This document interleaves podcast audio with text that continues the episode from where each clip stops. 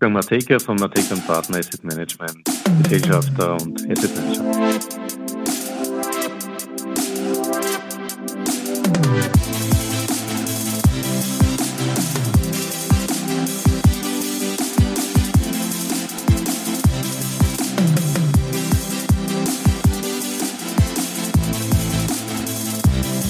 Herzlich willkommen zu Triple M Matekas Market Memos, donnerstags auf Audio CD.at. Heute macht sich Wolfgang Mateka über falsche Ausgewogenheit in Klimafragen Gedanken. False Balance und das Klima. False Balance und das Klima. Eigentlich interessant. In Zeiten wie diesen, in denen jedes Modewort umgehend via soziale Medien den Weg in unsere allgemeinen Wortschätze schafft, ist ein Phänomen, das uns seit Jahren in immer größerem Umfang erfasst, nur eine Randnotiz im Vokabular. False Balance, die falsche Ausgewogenheit, ist vielen von uns un- oder kaum bekannt. Und das, obwohl sie uns mehr beeinflusst, als wir glauben. False Balance ist jene Art der Objektivierung, die uns seit Jahren vorgespielt wird, ohne eine echte Objektivierung zu sein.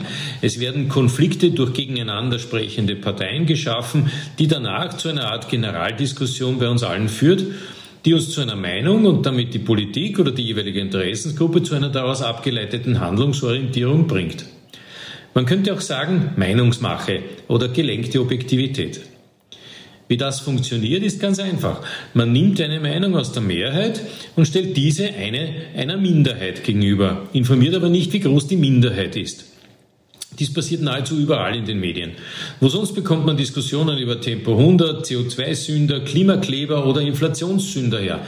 Auch unser ganzes Gendergehabe fußt auf solchen Objektivierungen. In Diskussionen über Kapitalmärkte kennen wir diese Ungleichheit noch viel länger.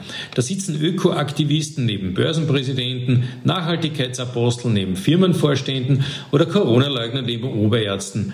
Am Ende gewinnt der Kommentar über Zocker oder Spekulanten fast immer.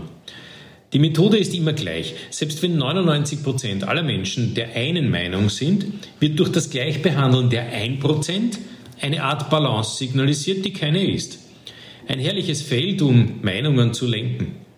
Dazu kommt, dass die teilnehmenden Minderheiten in der Diskussion ja voll trainiert sind. Logisch, sie leben teilweise ja davon, nur so ins Rampenlicht zu kommen.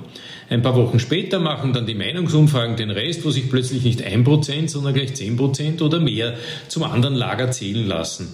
Sympathie schlägt Objektivierung. Und so geht es uns gerade auch in der Klimadiskussion. Es gibt wohl kaum jemanden, der mittlerweile ernsthaft am Einfluss von CO2 auf unser Klima zweifelt. Jeder will, dass sich dieser Prozess wieder normalisiert. Und jeder weiß, das gelingt nur durch Vermeidung von CO2-Produktion. Das bestehende CO2 aus der Atmosphäre zu bekommen, wird physikalisch nie wirklich funktionieren. Nach kurzer Information ist man sich rasch im Klaren, dass diese Reduktion mit herkömmlichen Energiequellen ohne massiven Verzicht auf Luxus und Wohlstand nicht gelingen wird. Also alternative Energiequellen. Wind und Solar global am Vormarsch. Doch da gibt es soziale, physikalische und rohstoffbedingte Grenzen. Man kann in Europa nicht so viele Windkraftanlagen hinstellen, dass wir genug Strom haben. Photovoltaik detto. Genauso ist der Traum von Elektrofahrzeugen für alle nicht zu träumen. Ladeinfrastruktur, Netzverfügbarkeit, Recycling alter Batterien. All das Flaschenhälse, die sich nicht wegdenken lassen.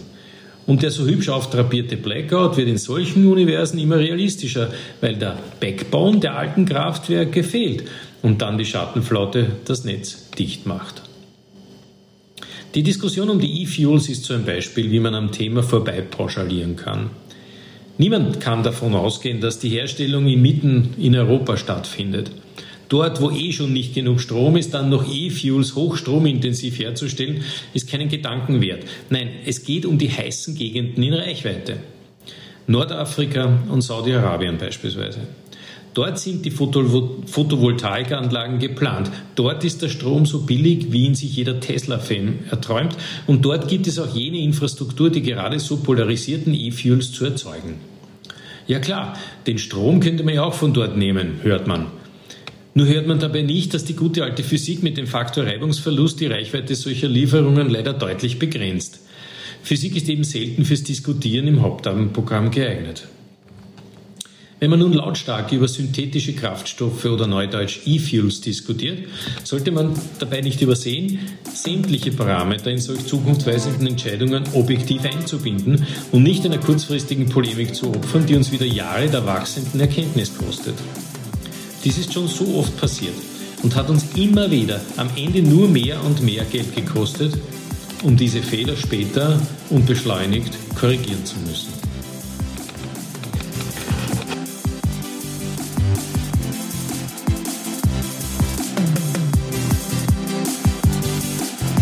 Wolfgang Mateka von Mateka Partner Asset Management, Gesellschafter und Asset Manager.